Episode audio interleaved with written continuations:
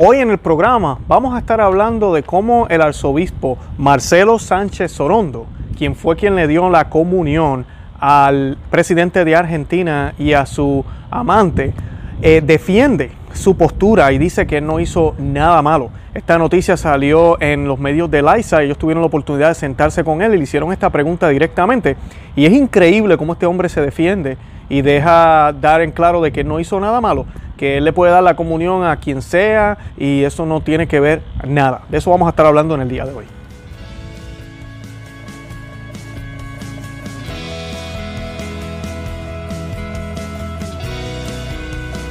Bienvenidos a Conoce, Ama, Vive tu Fe. Este es el programa donde compartimos el Evangelio y profundizamos en las bellezas y riquezas de nuestra fe católica. Les habla su amigo y hermano Luis Román y quisiera recordarles que no podemos amar lo que no conocemos y que solo vivimos lo que amamos. Eh, hoy vamos a estar hablando de esta triste noticia del arzobispo Marcelo Sánchez Sorondo, que es argentino también, no lo mencioné en el programa anterior, eh, se expresó eh, en muy defensivo sobre lo que él hizo, de darle la comunión al presidente de Argentina y a su mujer o amante o concubina, como todos le han, llamado, porque pues aparentemente él no está casado con ella. Además de esto, las posturas del presidente argentino son públicas. Él defiende el aborto, inclusive está luchando en su país para legalizarlo, para que no sea un crimen. Estas son palabras de él. Así que eh, no es secreto. Y pues el arzobispo reacciona de una manera como que ese no es mi problema y yo no puedo negarle la comunión a nadie, hasta cita la ley canónica. Y hoy pues quiero compartirle eso porque nos va a ayudar a ver la mentalidad de estos modernistas, de estos lobos disfrazados de oveja y cómo piensan, para que nosotros nos podamos preparar también y entender lo que realmente enseña la fe católica y sigue enseñando. Increíblemente lo que todavía en esto sigue enseñando la fe católica y siempre lo seguirá enseñando, pero estoy hablando de la iglesia moderna, ¿verdad? No solamente de lo tradicional, como mucha gente nos, nos atacan a nosotros, de que ustedes siguen en lo del pasado, no, es que esto está vigente hasta en el, en el código canónico nuevo de 1983 y ellos lo, lo, lo cambian y le cambian el significado y hacen lo que le da la gana. Pero antes de eso vamos a hacerle una, vamos a hacer una oración para encomendarnos a nuestro Señor Jesucristo para que Él sea quien nos ayude y nos dé las palabras para hacer este programa hoy. Y lo vamos a hacer a través de la intercesión de la Santísima Virgen. Y vamos a pedir por, por la confianza que necesitamos. Así se llama esta oración, oración de la confianza. Y la vamos a hacer en el nombre del Padre, del Hijo y del Espíritu Santo. Amén. Acepta, querida Madre y Reina mía, toda mi persona y cuanto con la gracia de tu querido Hijo he podido hacer de bueno. Yo mismo no soy capaz de conservarlo, dadas mis debilidades e inconstancia y la forma en que me combaten continuamente mis enemigos espirituales. Veo todos los días caer por tierra los cedros del Líbano y convertirse en aves nocturnas las águilas que volaban en torno al sol. Mil justos caen a mi izquierda, diez mil a mi derecha. Mas yo confío en ti, mi poderosa y más que poderosa Madre. Teme que no caiga, conserva mis bienes, que no me saquen, protege en mí la vida divina. Defiende a quien a ti sea consagrado. Yo te conozco bien y en ti confío. Eres la Virgen fiel a Dios y a los hombres, que no dejas perder nada de cuanto a ti se confía. Eres la Virgen poderosa. Nadie podrá hacerte daño ni perjudicar tampoco a los que tú amas. En el nombre del Padre, del Hijo y del Espíritu Santo. Amén. Bueno, y esto es continuación de unos videos que hicimos anteriormente, así que les pido que vayan al canal. Les voy a colocar los enlaces anyway aquí en la descripción de este video y de este programa. Hicimos uno, hemos hecho varios videos sobre la comunión en la mano y cómo se debe recibir la comunión eh, dignamente, como la iglesia siempre nos enseñó por más de dos, por casi dos milenios. Y pues eh, hablamos de eso. También sacamos la noticia del presidente de Argentina y tenemos un corto video de cómo él y la, y la esposa o la amante, sabemos que no es esposa por la iglesia, eh, ¿verdad? Que reciben la comunión en manos de este arzobispo que vamos a estar hablando hoy y pues eh, cómo ¿verdad? ellos promueven el aborto y todo eso lo hablamos y lo discutimos en ese video. Así que yo no voy a entrar tanto en esa noticia. Si hoy voy a entrar en la noticia que les quiero traer hoy, que es el arzobispo defendiendo su postura de por qué le dio la comunión a estas personas. Eso es sacrilegio. Sacrilegio es eh, maltratar al Señor, sacrilegio es maltratar cualquier eh, cosa, objeto, liturgia, oración, templo, todo lo que sea relacionado con el Señor indignamente, hacerlo de una manera, ¿verdad? sacrilegia. Y pues eso es lo que es un sacrilegio. Y cuando se le entrega la comunión a una persona que no es católica, que profesa cosas que van en contra de la fe católica, que está viviendo en pecado mortal, eso se llama sacrilegio. Y pues eh, también nosotros aquí, ya estos son ideas católicas también, pero que se han olvidado, se han enterrado, sabemos que recibir al Señor en la mano es un sacrilegio también. Lo es. Y eso tenemos que saberlo y aceptarlo. Es lo que la iglesia enseñó por más de mil años y es lo que la iglesia eh, todavía sigue manteniendo los documentos, pero lamentablemente se hacen excepciones y las excepciones se han convertido en la norma y ahora donde quiera se recibe en la mano. Así que les invito a que vean esos videos luego. Bueno, y la noticia dice, eh, el obispo del Vaticano ha defendido dar la Sagrada Comunión al presidente argentino proabortista y a su amante durante su reciente visita al Vaticano, diciendo que es un problema solo para los católicos y para el cardenal estadounidense Raymond Burke. Ahorita vamos a estar hablando de eso, pero el cardenal Burke ha hablado muchísimo sobre esto, sobre este tema de darle la comunión a personas que no están en comunión con la iglesia y por qué no se debe hacer y cómo la iglesia siempre nos enseñó eso. Hasta, y en los otros videos yo les cito a ustedes el magisterio, les cito a Santo Tomás de Aquino, a San Agustín y las Sagradas Escrituras, e inclusive contesto las dudas que mucha gente tiene con lo de Judas. Hicimos un video también en el día de ayer sobre eso, los invito a que lo vean, eh, sobre si Judas, si estaba en pecado, porque Jesús le dio la comunión. Todo eso lo hablamos ahí.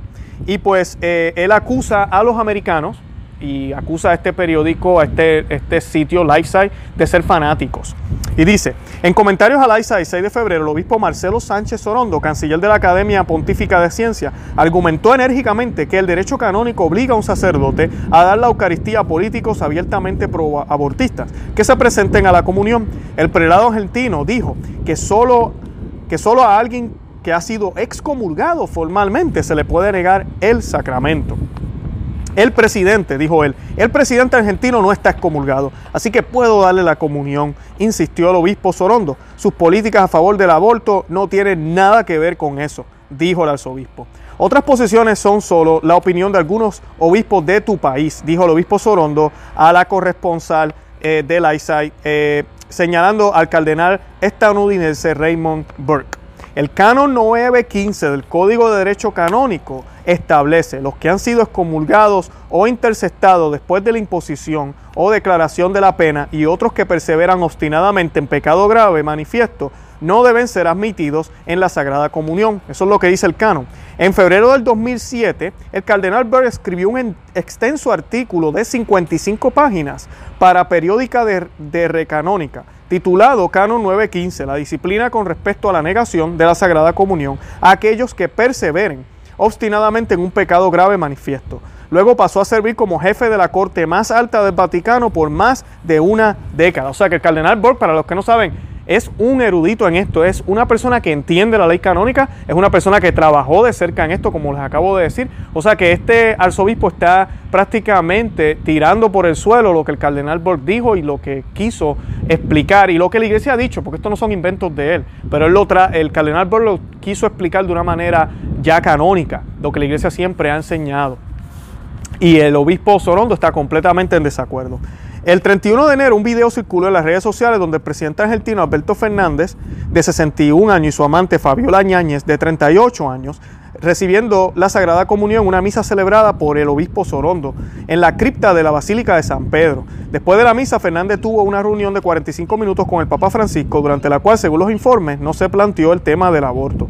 El nuevo presidente argentino ha hecho de la legalización del aborto una de sus prioridades políticas. En una conferencia de prensa después de su reunión con el Papa, Fernández confirmó que no dará marcha atrás en la legislación del aborto y dijo que la legislación propuesta se enviará al Parlamento el 1 de marzo. Para aquellos que por ahí me han comentado, mira, se reunió con el Papa, posiblemente el Papa le habló de ese tema, eso no se dice, bueno, pues si se lo habló, no lo convenció. El presidente ya dijo que en marzo va a seguir para adelante, va a seguir hacia adelante con su intención de legalizar el aborto en Argentina.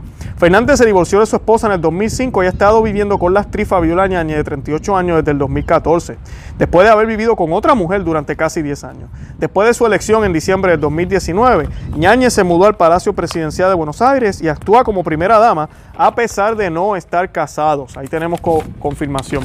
El video de la pareja que recibió la comunión causó un escándalo internacional entre los católicos. Un prelado de alto rango le dijo a Laisa que varios argentinos habían expresado conmoción y consternación por las acciones de su compatriota. Y eso es cierto, lo vimos aquí en el video con las declaraciones de muchas personas que me escribieron de Argentina y eso, dejándome saber que estaban bien tristes con toda esta situación. Y pues es verdad, y ahí vemos la mentalidad de esta persona.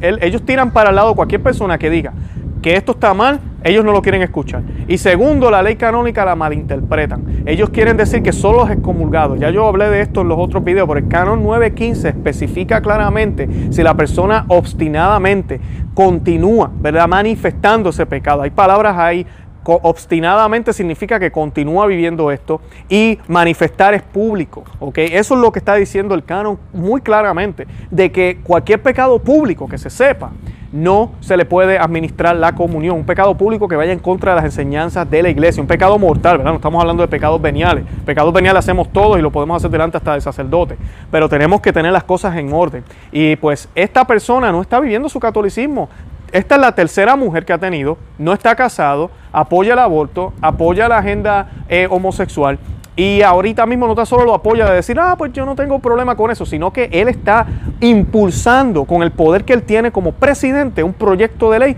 para que las puertas para las personas que quieran abortar en su país sean abiertas eh, mayormente. Y esto sí es un problema y va en contra del catolicismo. La Iglesia Católica tiene todo el derecho de negarle el Santo Sacramento a personas como esta. Los invito a que vean el otro video. Es lamentable que el arzobispo sigue con su idea. Sigamos orando por el clero, sigamos orando por todos los que están alrededor del Papa Francisco. Oremos por el Papa Francisco también, porque lamentablemente él también puede pronunciar si no se ha pronunciado.